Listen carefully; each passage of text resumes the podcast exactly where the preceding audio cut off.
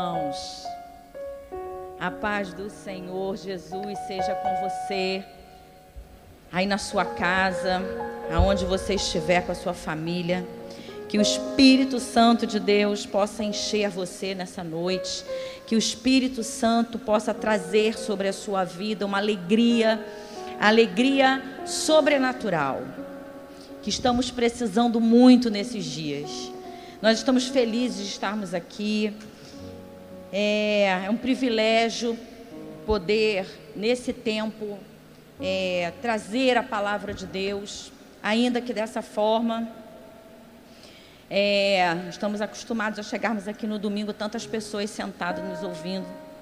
Né? E hoje nós temos ali, ó, nos bancos, quatro pessoas. né? O irmão do som, o Alex, ali o obreiro que está nos ajudando. Tem uma irmã lá atrás, que eu não estou nem identificando quem é. Mas é um privilégio podermos estar aqui saudáveis, né? E estarmos juntos aqui com os irmãos do louvor, isso é maravilhoso. E eu tenho certeza que você pode dizer também que está sendo prazeroso estar na sua casa com a sua família. Eu creio que esse é um tempo que o Senhor está separando para as nossas famílias. E isso é maravilhoso. É, hoje eu queria até lembrar você de você compartilhar esse culto aí nas suas redes sociais, né, com outras pessoas, para que elas possam ser abençoadas também. Nós temos estado aqui aos domingos pela manhã. Hoje o pastor Carlos pregou de manhã às 9 horas. Temos estado aqui aos domingos nos horários dos nossos cultos. E esse tempo é um tempo que o Senhor tem nos trazido é, muitas palavras, muitas igrejas fazendo seus cultos online, muitos lugares, é, muitos, muitos homens e mulheres de Deus espalhados por todo o mundo, por muitos lugares, trazendo palavra. E nesse tempo, desde que começou essa quarentena, eu vim assim muito calada, porque eu estava perguntando ao Senhor, Senhor, eu queria ouvir do Senhor algo, eu queria, eu precisava ouvir alguma coisa de Deus, e eu estava evitando falar, estava querendo ouvir mais do que falar. E nesse tempo foi um tempo que eu tirei realmente para buscar ao Senhor.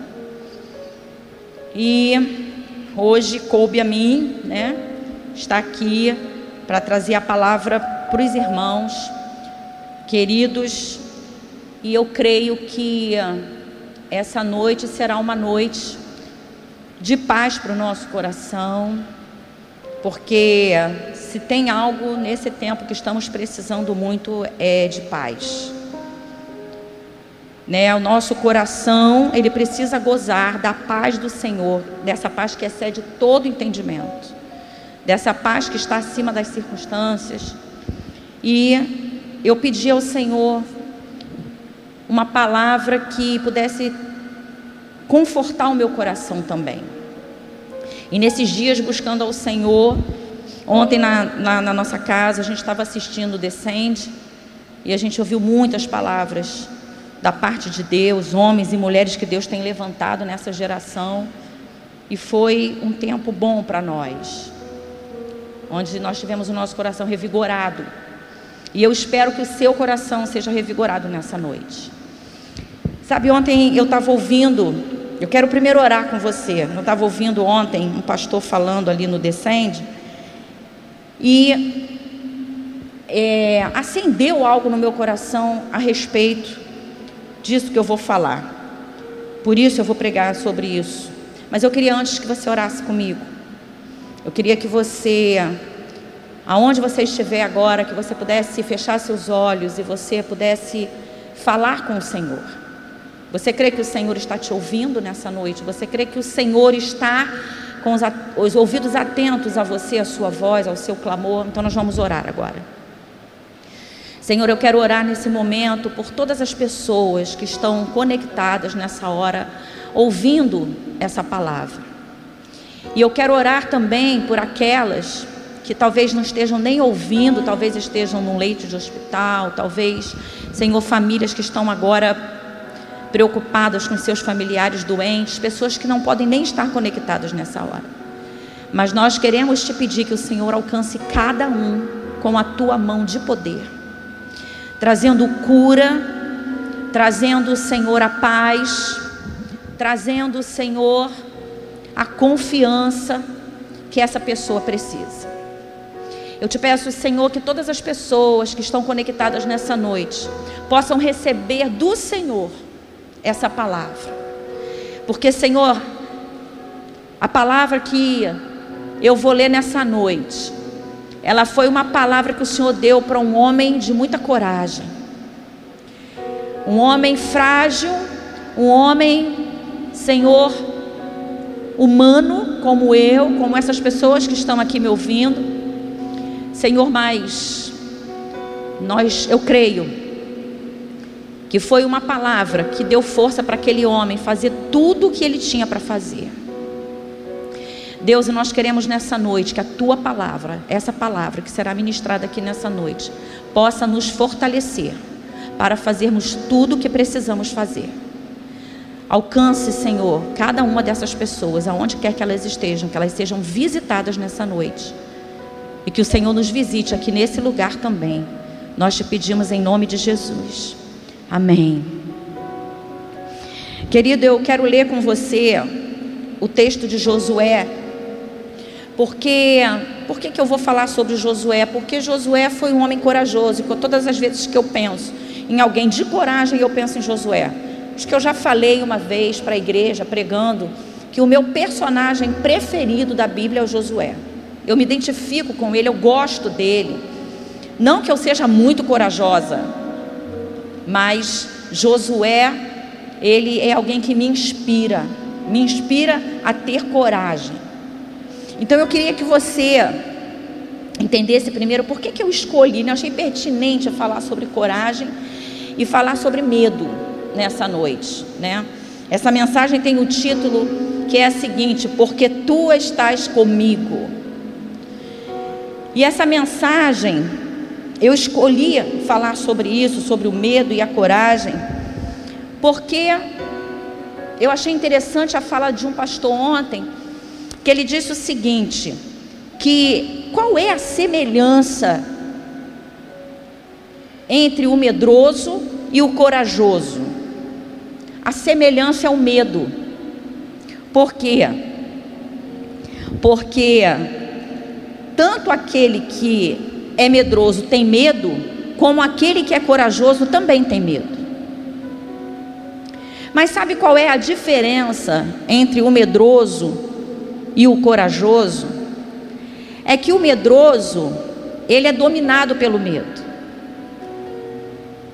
O medroso, ele ele deixa com que o medo domine ele totalmente. E aí quando o medo nos domina, qual é a tendência? É a gente ficar ansioso? É a gente ficar preocupado? O medo, ele nos impede, né? Ele nos paralisa. Mas qual é a diferença, como eu disse, do medroso para o corajoso? É que o corajoso, ele também tem medo, mas ele domina o medo dele. Ele faz o que? Ele toma as rédeas do medo dele. Ele não deixa o medo dominar ele. Ele tem poder sobre o medo. Ele sabe que o medo pode paralisar, ele sabe que o medo pode impedir mas ele domina o medo. Essa é a diferença. Então, deixa eu dizer uma coisa para você. Eu resolvi pregar sobre Josué, porque Josué, ele tinha um grande desafio, irmãos. Josué precisou vencer 31 reis. Você sabe o que é isso? Você pensa que Deus chama você para um desafio e diz assim para você: olha, você apenas vai ter que lutar 31 vezes. 31 batalhas. pensa que você na sua vida vai ter que vencer 31 problemas muito sérios e muito grandes. E você corre o risco de perder, de morrer. Veja bem, quando Deus, quando Moisés morre, e Deus então chama Josué para uma conversa com Josué, sabe, me impressiona porque Josué não sabia que ele, eu acho que ele não sabia, eu acho que ele não tinha noção de que ele ia ter que vencer tantas batalhas, tantos reis. Ele não sabia se ia, vencer, ia, ia viver para vencer tudo aquilo.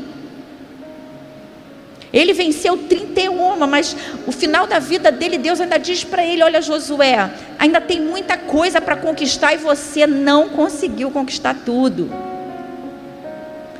Mas, irmão, deixa eu dizer para você: imagina que Deus diz para você que você vai ter que vencer 31 batalhas.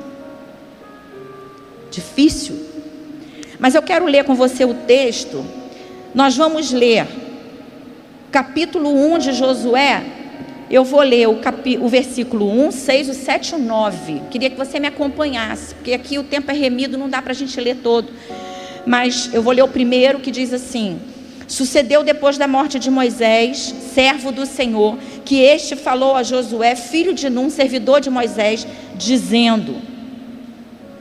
Aí a gente vai pular lá para o versículo 6, que diz assim: Sê forte e corajoso, porque tu farás este povo herdar a terra que, sob juramento, prometi dar a seus pais. O 7 Tão somente ser forte, muito corajoso, para teres o cuidado de fazer segundo toda a lei que meu servo Moisés te ordenou, dela não te desvies nem para a direita, nem para a esquerda, para que sejas bem-sucedido por onde quer que andares. Agora nós vamos pular para o 9, que diz assim: Não te mandei eu? Ser forte e corajoso, não, te, não temas nem te espantes, porque o Senhor, teu Deus, é contigo por onde quer que andares. Deixa eu dizer algo para você. Eu Escolhi quatro versículos aqui, porque já que o tempo era é pequeno, é menor né, do que num culto normal, eu queria chamar sua atenção para uma coisa. Nós temos aqui na fala de Deus para Josué nove versículos. Nove. Mas por, é uma fala pequena, são nove versículos. E Deus chama Josué e diz: Olha, Moisés, meu servo é morto, e agora você vai fazer, vai dar continuidade àquilo que vinha sendo feito. Beleza. Sendo que três vezes Deus, Deus repete para Josué: ser forte e corajoso. Três vezes. Irmão, quando alguém chega para a gente e diz assim: ó, você vai ter que ser forte e corajoso, você já sabe que lá vem bomba, não sabe? A gente já fica assim: ah, meu Deus, o que, que, que vai acontecer? O que, que aconteceu? Quando alguém diz, olha, você vai precisar ser forte e corajoso. Deus falou três vezes para Josué. E isso, eu lendo esse texto aqui, isso me deixou. Porque Deus poderia ter dito para Josué, Josué, ser forte e corajoso. Ele poderia ter dito uma única vez. Ele poderia ter dito, Josué, ser forte e corajoso, porque você vai ter que lutar com 31 reis. Você vai precisar se preparar mas não, em cada uma dessas vezes que Deus fala, existe algo especial que eu quero compartilhar com você. Existe algo específico aqui nessa fala de Deus para Josué. Porque Deus poderia dizer: olha, você vai ter ser forte e corajoso, porque você vai enfrentar isso. Mas não, Deus não faz isso, Deus não fala para ele. Mas tem três coisas aqui que se a gente prestar atenção, a gente vai entender melhor por que, que Deus falou essas três vezes para Josué. E é isso que eu queria me, me prender aqui nessa noite. Que eu queria ir na sua casa, você que está aí na sua casa, que você me acompanhasse, acompanhasse meu raciocínio. Veja bem, Josué, no capítulo 12, como eu falei aqui, é descrito ali os 31 reis que Josué venceu. Era muita coisa, o desafio era grande. Eu fico pensando que na nossa vida, depois que passar toda a nossa luta, depois que tudo isso passar, eu fico pensando que a gente vai olhar para o nosso histórico, cada um de nós, e vai dizer assim: como é que eu consegui fazer isso, meu Deus? Como que eu consegui vencer isso? Venceu 31 batalhas, irmão, é muita coisa. Foi muita luta. Foi muita preocupação. Você consegue entender? Foi muito medo. Eu quero que você que está em casa entenda e você não se sinta culpado por sentir medo às vezes. Porque homens e mulheres de Deus também sentem medo. Os grandes homens de Deus também sentiram medo. Você acha que Josué, em momento nenhum, quando foi enfrentar esses reis, essas batalhas, esse homem não teve medo. Ele era humano. A gente tem medo também. Mas como eu disse aqui no início, só tem uma grande diferença entre o medroso e o corajoso, é que ele não permite o medo dominá-lo. Deixa eu dizer para você que está aí na sua casa, não deixe o medo te dominar. Hoje de manhã o telefone tocou era minha mãe. E a minha mãe estava, agora que ela começou mais assim a se familiarizar com o WhatsApp, recebeu lá um, um documentário, um vídeo falando sobre a China e o domínio que a China quer ter. Não sei quantos já viram esse vídeo. E ela estava, ai, Kátia, eu estou apavorada. A China quer tomar conta de tudo, Kátia. Eles vão acabar com a gente. E aí eu tive que dar uma palavra para minha mãe, mãe, vamos orar, mãe. Sabe, há pouco tempo eu tinha visto um documentário também que os muçulmanos também estão é, vindo para o Brasil e abrindo aí várias mesquitas na intenção de que de dominar o Brasil. E aí, se a gente começa a ver todas essas notícias e ver todos esses vídeos e ouvir falar de todas essas coisas, o medo começa a tomar conta de nós e começa a nos dominar. Há quem diga que existe o medo saudável, né? Aquele medo que não nos deixa, é, que nos protege do perigo, né? Como agora que eu precisei pedir o Alex para ir lá dentro botar um tijolo do ralo, porque eu desconfiei que tinha um rato querendo sair de lá e eu estava com medo. Mas não é desse medo que eu estou falando, eu estou falando daquele medo que tira a nossa paz, daquele medo que não deixa você dormir, daquele medo que, que que traz tristeza, que tira a sua alegria. E aí, depois de dar aquela palavra para minha mãe, e eu já hoje estudando sobre o medo e estudando sobre coragem, eu vi aqui, quando Deus fala para Josué ser forte e corajoso, porque tu farás este povo herdar. Esse foi a primeira vez que Deus falou para Josué ser forte e corajoso. Aí Deus diz os porquês, irmãos. Deus diz porquê. Olha, seja forte e corajoso, porque tu farás este povo herdar a terra que eu prometi dar a seus pais. Então Deus diz para Josué: Olha, ser forte e corajoso, porque tu farás herdar. Sabe o que Deus estava dizendo? Deus estava dizendo: Josué, já está decidido, só te cabe ser corajoso e forte, porque você vai fazer esse povo herdar a terra que eu prometi. Já está decidido que é você, Josué. Sabe de uma coisa, irmãos? Queria só reforçar isso aqui para você.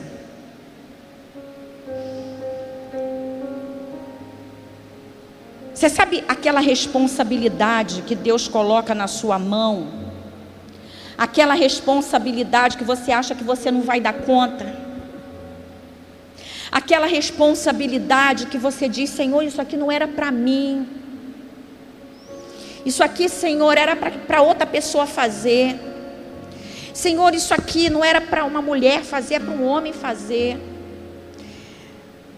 Senhor, isso aqui não é para eu fazer, Senhor. Existem homens mais capacitados do que eu que poderiam estar fazendo. Sabe aquela responsabilidade que Deus dá e você diz assim: Eu não vou dar conta disso. Deixa eu dizer para você, você vai dar conta, querido. Você vai dar conta. Josué deu conta. Se você olhar aqui, olha, Moisés, Gedeão, Jeremias, homens, todos eles quiseram fugir da raia, sabe? Quando Deus chamou e disse assim: Olha, está aqui, a sua responsabilidade é essa, eu quero que você faça isso. Senhor, mas eu não sei falar direito. Gedeão chegou a dizer assim: Senhor, mas eu sou o menor, sabe, da casa dos meus pais, eu não tenho condições de fazer isso. Jeremias disse: Senhor, mas eu sou uma criança ainda. E às vezes a gente quer se esquivar da responsabilidade. Mas deixa eu dizer para você uma coisa: ser forte e corajoso. Ser forte e corajoso. Não deixa o, o medo dominar você. Não deixe que o medo dite para você como as coisas têm que ser na sua vida. Quem dita, quem dita como as coisas devem acontecer na sua vida é o Senhor. É o Senhor, o Senhor de Josué. Ah, irmão, para para pensar em Josué. Para para pensar. Que aquele povo conquistou todas aquelas terras, porque aquele homem aceitou esse desafio. Porque talvez ele não se sentisse capaz, mas o Senhor falou para ele: seja forte, seja corajoso, e ele confiou nessa palavra. Nós temos que ser fortes e corajosos. Agora tem algo aqui, na segunda vez que o Senhor fala com, com Josué, ele diz uma coisa interessante no versículo 7. é, é o segundo porquê que o Senhor falou para Josué ser forte e corajoso. Ele diz assim: tão somente ser forte e muito corajoso, para teres o cuidado de fazer segundo toda a lei que meu servo Moisés te ordenou dela não te desvies nem para a direita, nem para a esquerda. Isso te lembra alguma coisa? Direita, esquerda, direita, esquerda. Isso te lembra algo? Acho que a gente nunca ouviu tanto essas palavras como a gente tem ouvido ultimamente. É claro que esse texto não está falando aqui de direita e esquerda politicamente, porque não existia ainda direita e esquerda. Mas ele caiu aqui, né, como uma luva nesse tempo. Cai como uma luva. Porque Deus diz assim para Josué: Josué, ser forte e corajoso para teres o cuidado de fazer tudo conforme Josué, Moisés te orientou fazer. Não te desvie nem para a direita nem para a esquerda. Olha só, Preste atenção no que eu vou dizer para você agora. O que na verdade Deus estava dizendo para Josué é o seguinte: você precisa de coragem para manter os seus olhos fixos na lei, nas orientações, nas minhas orientações, naquilo que você ouviu de, de, de Moisés. Irmãos, o que nós precisamos nesse tempo para sermos corajosos é tomarmos o cuidado de estarmos com os nossos olhos fixos naquilo que o Senhor nos deu como ordem para fazer. O que que eu e você nesse tempo recebemos como ordem do Senhor? Abra sua Bíblia lá em Mateus capítulo 28. Mateus capítulo 28.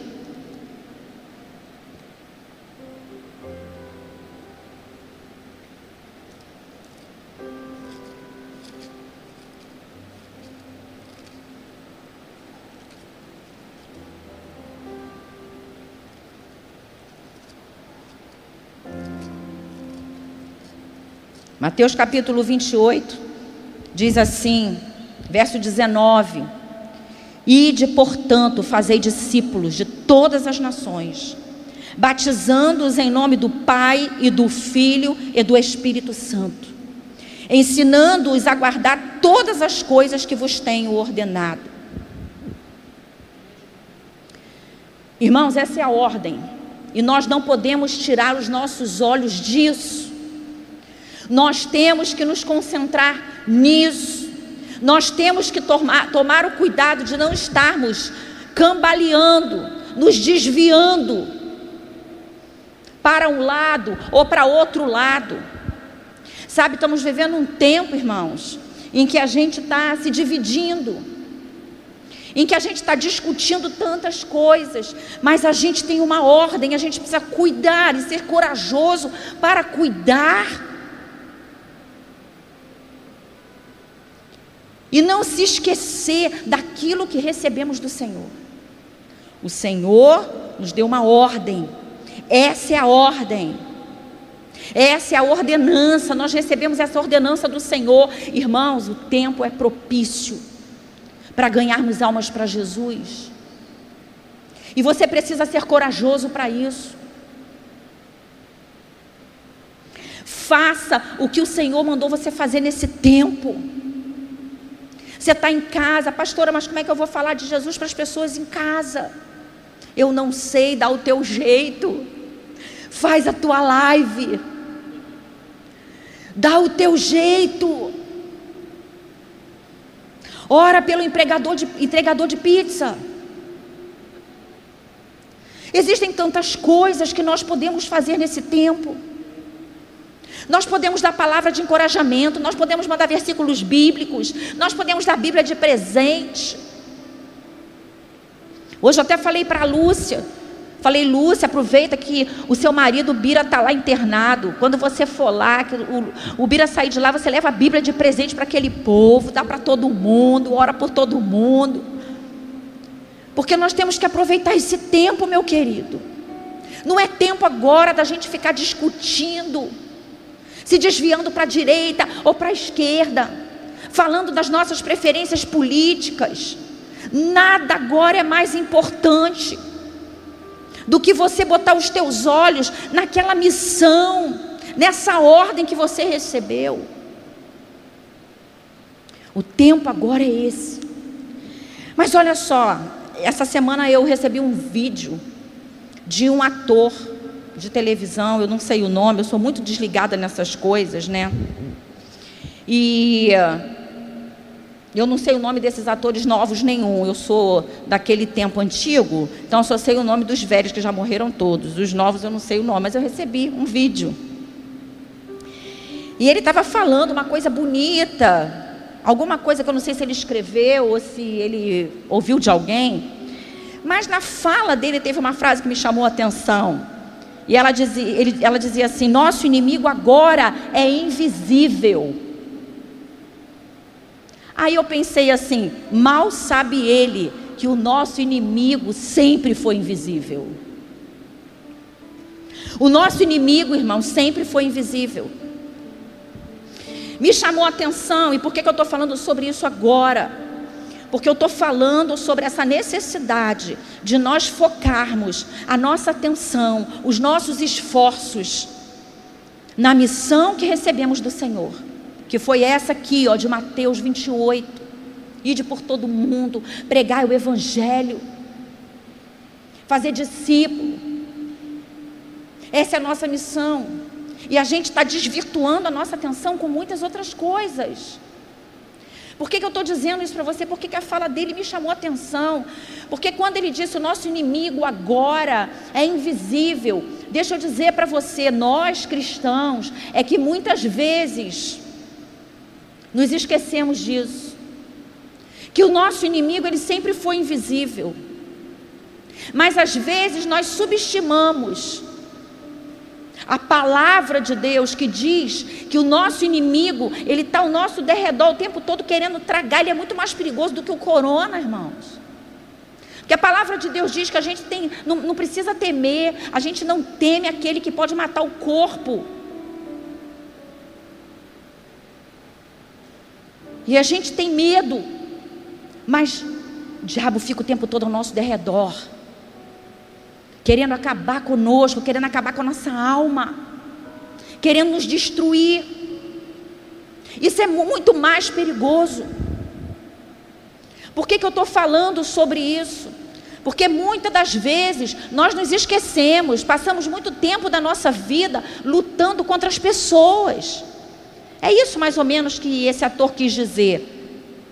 Que existem pessoas que ficam é, lutando contra outras pessoas, o ser humano fica lutando contra outro ser humano, mas que agora o nosso inimigo é um só, é o corona, é invisível. Deixa eu dizer algo para você, meu querido o nosso inimigo continua invisível.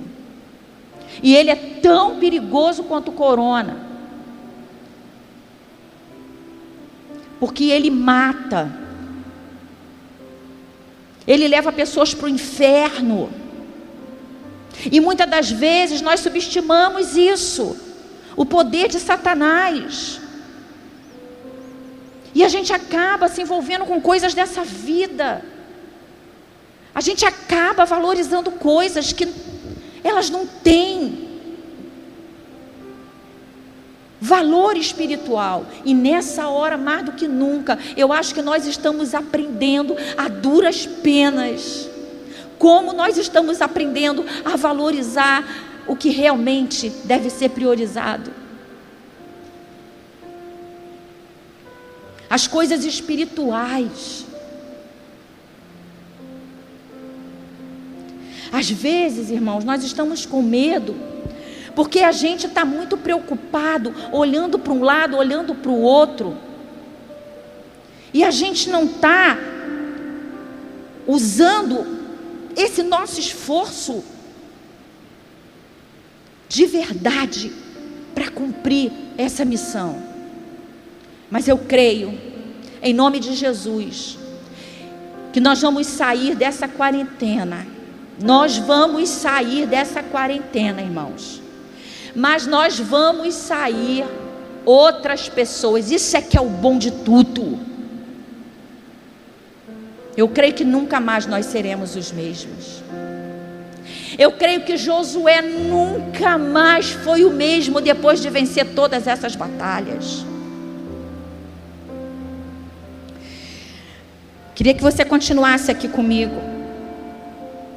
O diabo tem tentado dividir, o diabo sempre tentou dividir o reino. E Jesus disse, lá em Mateus 12, 25, que um reino dividido, ele não fica de pé. Por isso que o diabo tenta destruir a igreja. É por isso que o diabo tenta destruir a família. É por isso que o diabo tenta destruir relacionamentos porque divididos, nós não ficamos de pé, nós não resistimos. Então, deixa eu dizer algo para a sua vida hoje. Esse tempo que você está em casa, procure unir. Procure unir. Não é só o fato de estar em casa, é unir, é ter tempo para se unir. Eu creio que quando nós terminarmos essa quarentena, nós vamos entender que precisamos estar unidos, porque esse tempo longe, esse tempo de separação, ele nos mostrou quanto é importante estarmos juntos e unidos. Como é bom! Eu acho que a gente nunca, nunca, nunca sentiu tão forte o Salmo 133, que diz assim: ó, quão bom e agradável é que os irmãos vivam em união. Como isso grita dentro de nós. Como é agradável, como é bom. Sabe, eu digo para você. Eu estou falando sobre divisão, porque é um tempo em que a gente está entrando sem perceber. Se a gente não cuidar, a gente vai se dividir. Se a gente não se cuidar, o diabo vai nos vencer. Porque mesmo de longe, irmãos, Nós criamos guerras. Lá na internet, nessa hora, tem guerra. Nessa hora tem gente falando das suas ideias, afrontando, magoando, ferindo a ideia das pessoas, do outro. Querendo destruir as ideias do outro. Não é assim que nós vamos vencer. É unidos num só propósito. Preste atenção naquilo que é essencial. Olhe para a palavra. Foi o que o Senhor disse aqui para Josué: Josué, seja forte e corajoso para teres o cuidado de fazer tudo como Moisés te aconselhou fazer. Tudo que estava na lei, é esse cuidado que nós temos que tomar. Você tem tomado cuidado. Você tem tomado cuidado de fazer tudo como o Senhor te ordenou fazer. Você ora antes de tomar uma decisão. Você busca de Deus a resposta para aquilo que você deve fazer. Mas tem uma coisa aqui, no terceiro versículo, quando o Senhor fala para Josué.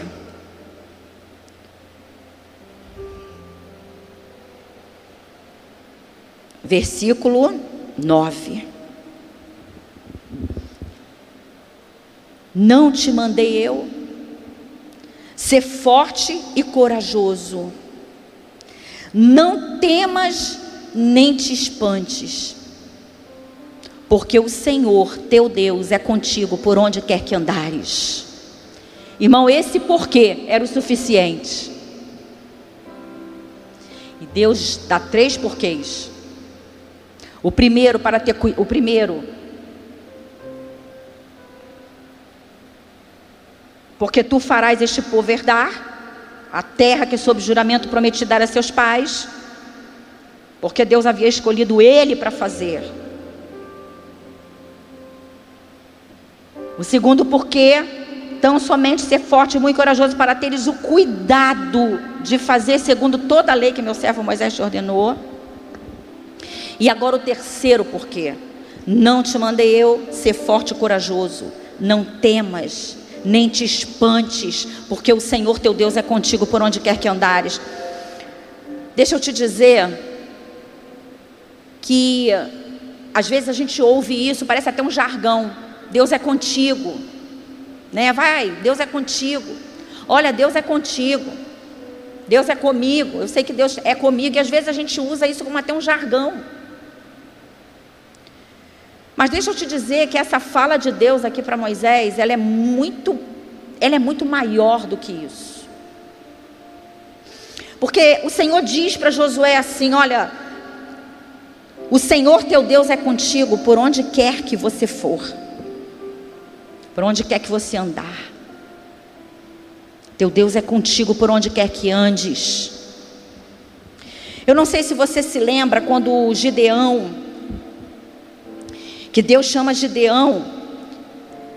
Ele diz para Gideão: Já que eu estou contigo, lá no capítulo 6, versículo 16 de Juízes, ele diz assim para Gideão: Já que eu estou contigo, você vai vencer os midianitas como se fossem um só homem. Como se fosse um só homem. Ele dá uma palavra forte ali para Gideão.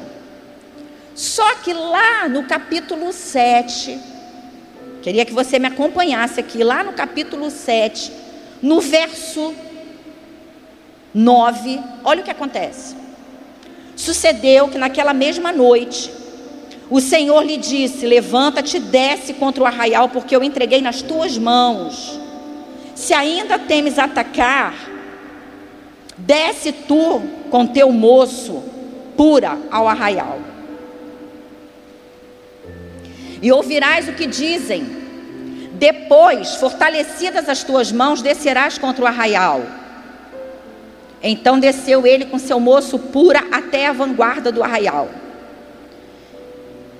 Veja bem, Deus diz para Gideão que era para Gideão que Gideão iria vencer aquele exército como um só homem, e eram muitos, muitos. Mas depois Gideão pede prova, Gideão faz lá uma alguma coisa para que Deus prove para ele que era Deus falando com ele e tal. E aí eu achei que já estava resolvido o problema, mas aí Deus assim ainda acorda Gideão e diz assim: Gideão, vai, desce lá, porque se você ainda acha, se você ainda tem dúvida, você vai ouvir lá alguma coisa que vai te fortalecer. E aí eu fiquei pensando no seguinte: Gideão vai, e quando ele chega lá no arraial, tem dois homens conversando. E um conta um sonho, e o outro interpreta o sonho. E o outro interpreta o sonho dizendo: Olha, isso não é outra coisa senão Gideão, que está vindo contra nós, porque Deus nos entregou na mão de Gideão. Aí sim, aí Gideão se fortalece, e aí ele entende de verdade que ele ia vencer. Isso me fez lembrar que muitas das vezes nós precisamos ouvir que Deus está conosco. Você consegue entender o que eu estou dizendo? Muitas vezes a gente tem aquela necessidade de ouvir da boca de alguém. Você já fez isso? Senhor usa um profeta, meu Deus, para provar que o Senhor está comigo, para falar comigo. Senhor, usa alguém, usa alguma coisa. Nós temos essa necessidade. Só que eu quero dizer para você nessa noite que você precisa crer naquilo que está na palavra de Deus. E ela diz que Deus é com você. E você não precisa ouvir ou ficar ouvindo isso o tempo todo, a afirmação das pessoas, para você saber que de verdade Deus está com você. Você precisa crer nisso e botar sua fé em ação. E ter essa convicção: Deus está comigo.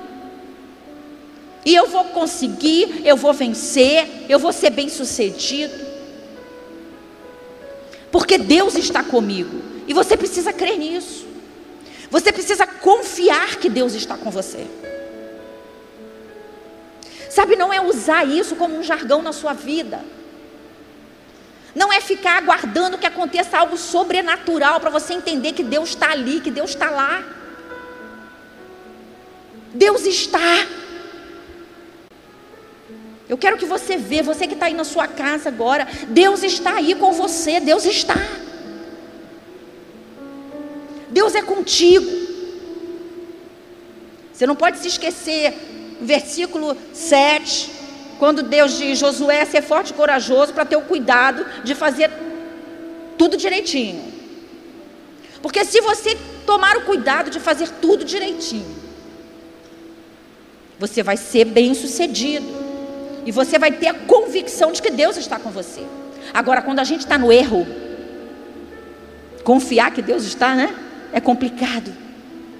Quando a gente sabe que não está fazendo certo, como você vai ter convicção de que Deus está com você, de que Deus vai com você para essa batalha? Agora é impressionante que Josué recebe essa palavra de Deus e ele já começa a agir, ele já começa a fazer as coisas que deveria fazer, e o tempo todo, na história, durante todo o livro de Josué, você vai ver Deus dando orientações a Josué. E Deus dizendo para Josué: Josué, coloque a arca à frente. Josué, cate doze pedras. Josué, passe o Jordão. Então, o tempo todo você via a mão de Deus conduzindo as decisões de Josué. Agora tem uma coisa que eu e você precisamos aprender, que esse tempo também. Se a gente quer dominar o medo, tem uma coisa que não pode faltar na minha vida e na sua vida. É a oração. É a oração. Sabe, esses dias eu estava lendo sobre a vida de Daniel Que homem especial que foi Daniel. Tem um Daniel sentado ali. Você também é especial, Daniel. Daniel foi um homem especial, sabe por quê? Daniel também teve medo, meu querido. Daniel foi jogado dentro de uma cova cheia de leões. Pensa você sendo jogado numa cova de leões. Você acha que Daniel não teve medo? Daniel teve medo. Mas sabe por que que Daniel ele foi bem sucedido em tudo que ele fazia?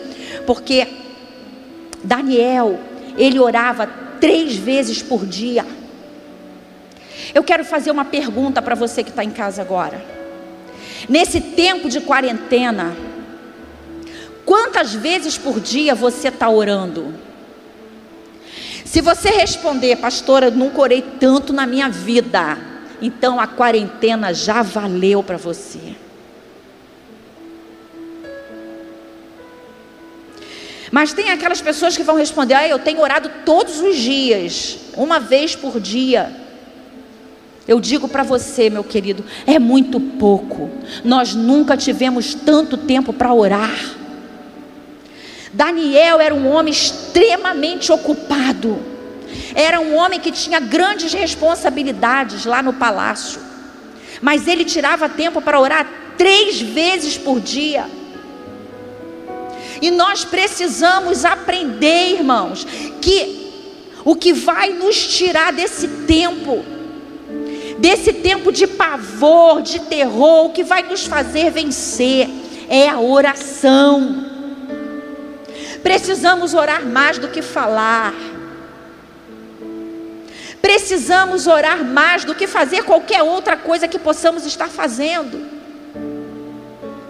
Orar, orar, está em constante oração, está em constante intercessão.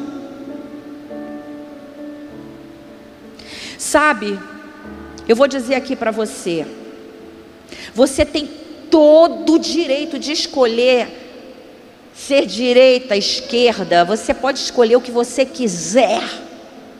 Mas tem uma coisa que você, como cristão, não tem escolha: é não orar pelo seu presidente. A palavra diz isso. E é por isso que a gente tem que tomar o cuidado da gente não estar tá se desviando nem de um lado nem para o outro.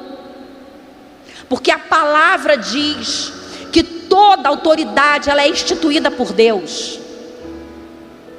E eu tenho responsabilidade como cristão, sim, com a autoridade que está sobre mim. No momento, quem é autoridade é o presidente Jair Bolsonaro. Eu não estou aqui dizendo que sou Bolsonaro, que sou petista, não importa o que eu sou, a minha responsabilidade é orar pelo governo, é orar pelo meu país. Nós precisamos orar. É tempo de orar. É tempo de orar de madrugada. Hoje, quando eu cheguei, o funcionário estava falando para mim que ele perdeu madrug essa madrugada de sono. Meu esposo também, essa noite, perdeu o sono. Nós estamos com o nosso sono todo trocado, né, irmãos? Que às vezes de dia a gente tem nada para fazer, a gente dorme. Aí quando chega de noite não consegue dormir, né? Pelo menos para aqueles que não estão saindo para trabalhar. Então, deixa eu dizer uma coisa para você. Eu tive uma experiência muito legal com Deus. É, eu e meu marido estávamos no sítio. E, assim, eu sempre gostei de orar de madrugada. Mas eu estava muito preguiçosa, irmãos. Estava muito preguiçosa. Eu não orava mais de madrugada. Eu me lembro, assim, de muitas batalhas na minha vida que eu venci quando eu era nova ainda. Quando as minhas filhas eram pequenas, porque eu orava de madrugada. Dizem que de madrugada a fila é menor, né? Eu não sei. Eu sei que nesse tempo agora, eu voltei a orar de madrugada. E está sendo um tempo maravilhoso de Deus. Aí nós fomos ao sítio e na hora de dormir já era bem tarde. sei lá, duas horas da manhã. Aí meu marido falou assim, de brincadeira, vamos orar, vamos acordar às cinco para orar? Aí eu falei assim, eu achei que ele estava falando sério, mas ele estava brincando. Aí eu falei, pode ser às seis? Aí ele falou assim, estava brincando contigo, pode dormir.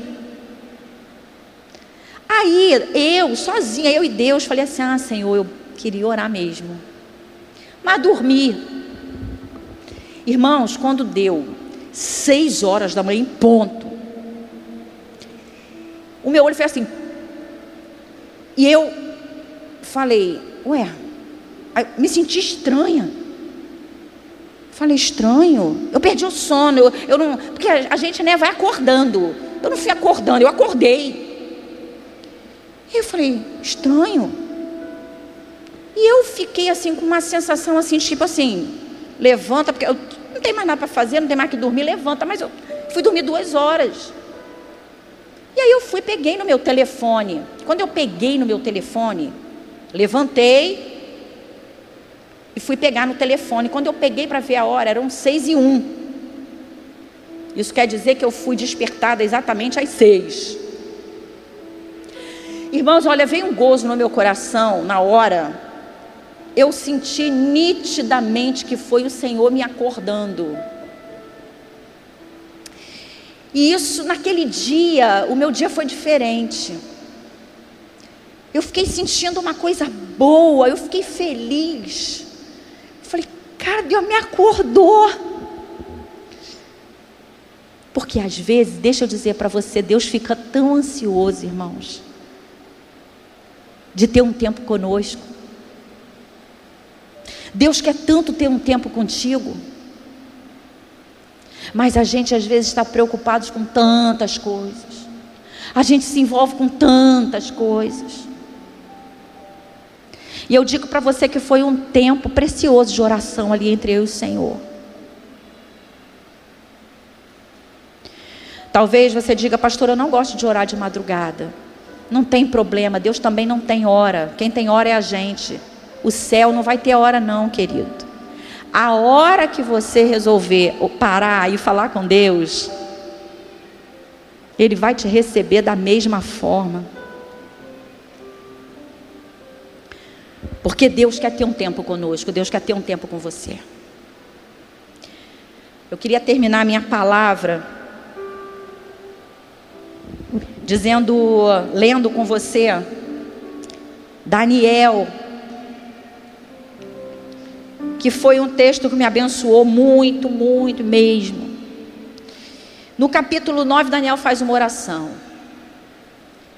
Ele se arrepende,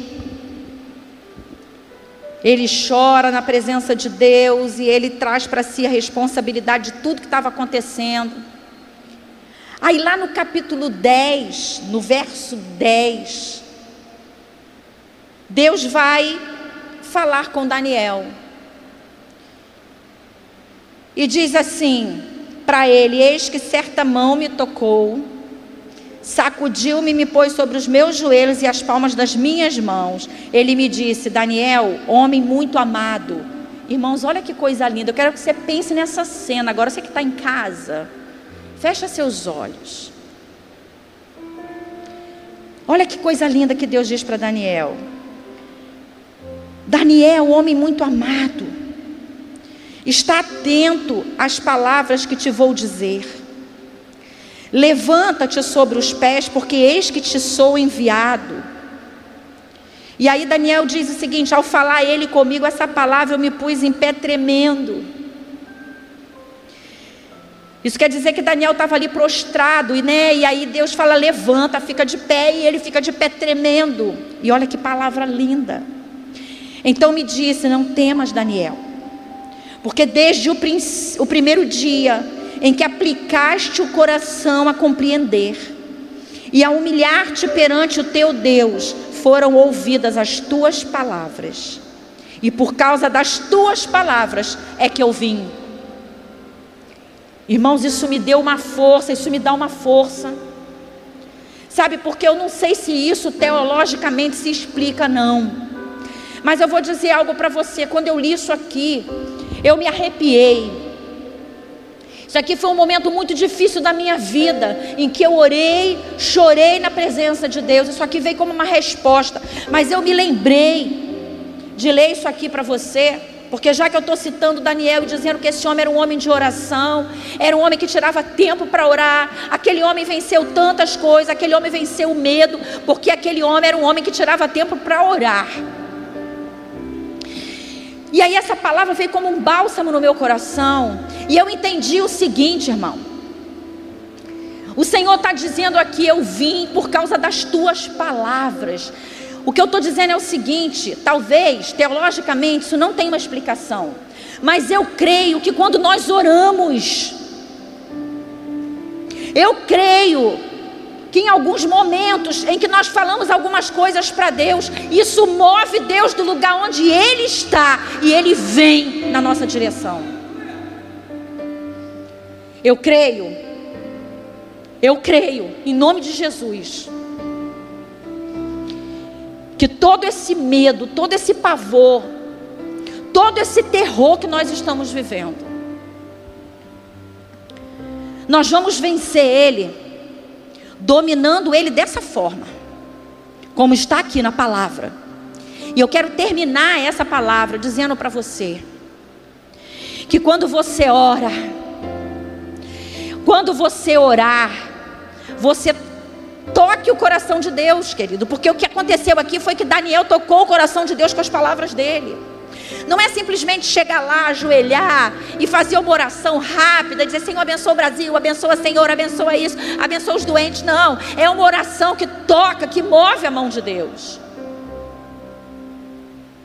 E aí, Deus sai, Deus se levanta e Deus vem.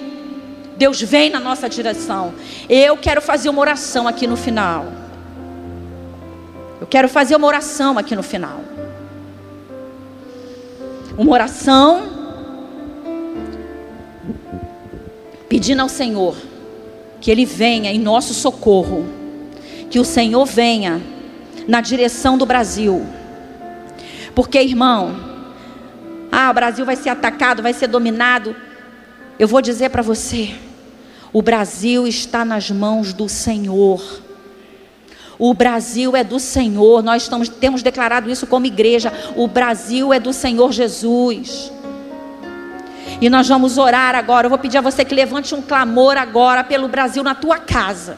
Aonde você estiver agora, se você tiver condições de se ajoelhar, se ajoelhe. Se você tiver condições de ficar em pé e levantar tuas mãos para a janela, agora, ore. Nós que estamos aqui, nós vamos orar. E nós vamos clamar pelo Brasil. Nós vamos clamar agora.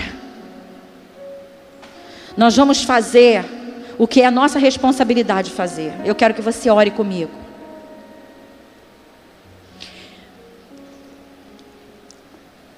Nós vamos orar. Continue na posição que você está. Eu preciso só. Eu só preciso ler mais uma coisa. Eu preciso ler aqui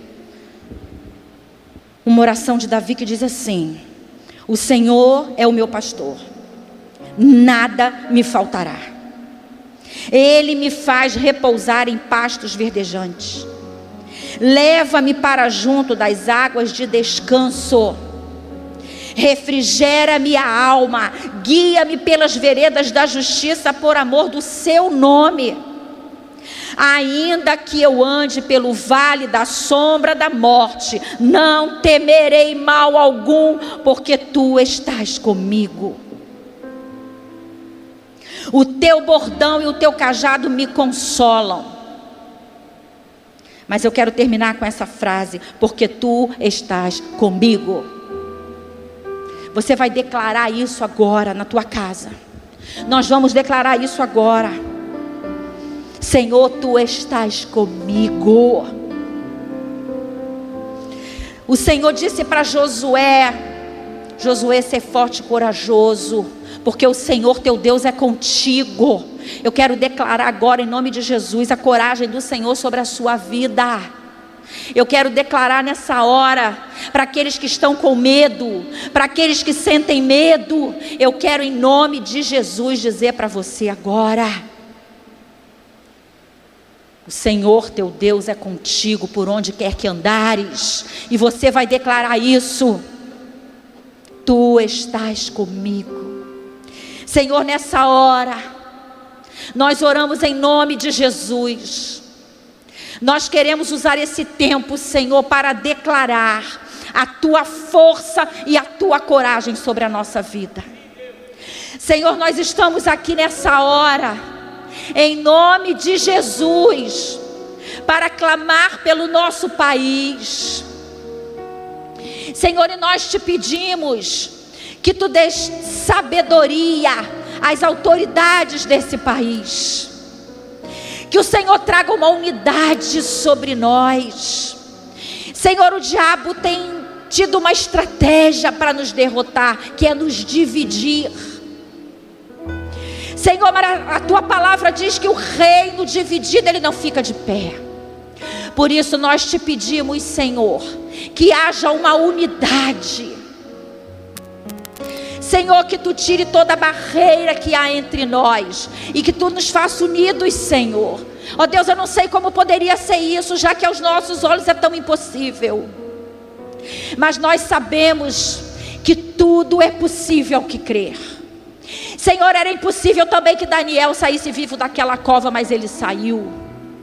Senhor, era impossível que Josué ganhasse, ó Deus, aqueles, aquelas batalhas todas, Senhor, mas ele venceu.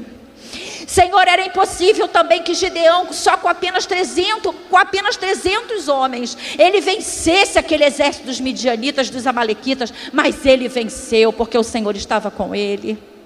Senhor, eu não sei como seria isso, mas eu sei que nós podemos porque o Senhor está conosco. Tu estás conosco. Senhor, e nós nessa hora queremos orar orar para que o Senhor jogue por terra. Senhor, todo espírito contrário ao teu espírito. Senhor, nós te pedimos que o Senhor pare esse vírus, porque o Senhor tenha misericórdia de nós. Nós não queremos ver tantas pessoas morrendo, tantas pessoas doentes. Senhor, nós queremos voltar à comunhão, mas nós não queremos nunca mais ser os mesmos, Senhor.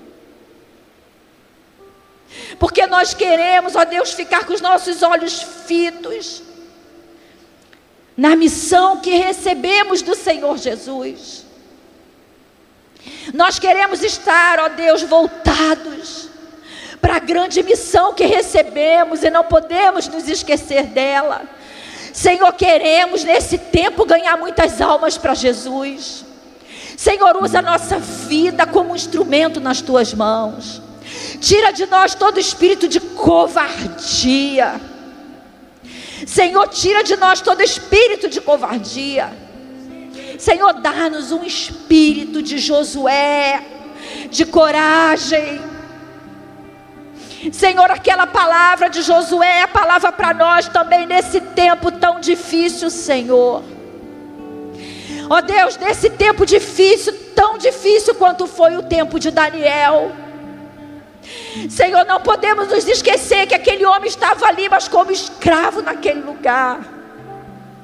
Senhor, nós queremos te pedir em nome de Jesus, que o Senhor também nos desperte para a oração. Queremos, Senhor, ser como Daniel, queremos orar, te buscar de todo o nosso coração. Queremos que o Senhor se levante do trono para vir ao nosso encontro, Senhor. Queremos que o Senhor se levante, venha e desça. E que o Senhor possa nos salvar. Salvar esse mundo. Precisamos que o Senhor se levante, venha na nossa direção. Queremos tocar o teu coração com as nossas palavras. Obrigada, Senhor, obrigada, Senhor. Obrigada, Senhor. Queremos ter um coração grato. Queremos entender que nada nos faltará. Queremos fazer a oração, Senhor de Davi. Sabemos que o Senhor é o nosso pastor. Nada nos faltará. Supre, Senhor, cada uma de nossas necessidades, sejam elas, Senhor, materiais, sejam elas emocionais. Senhor, quantas pessoas, ó Deus, enlouquecendo. Quantas pessoas, Senhor, adoecendo porque estão em casa, porque estão com medo. Mas nós te pedimos, supre cada uma das nossas necessidades. Preenche, Senhor, a nossa casa com a tua presença. Preenche o nosso coração com a tua presença.